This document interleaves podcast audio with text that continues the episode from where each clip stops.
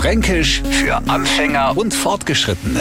Heute Sagen wir einfach Hi. Ich war schon an Haften von nicht vor der Song jetzt, jetzt fängt der A schon mit Hi o. Das heißt Guten Tag und nicht so salopp Hi.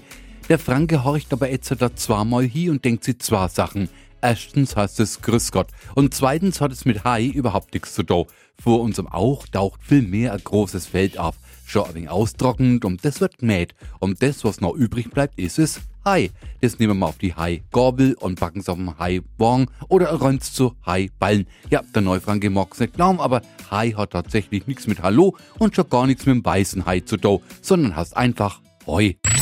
Fränkisch für Anfänger und Fortgeschrittene. Täglich neu auf Radio F und alle Folgen als Podcast auf radiof.de.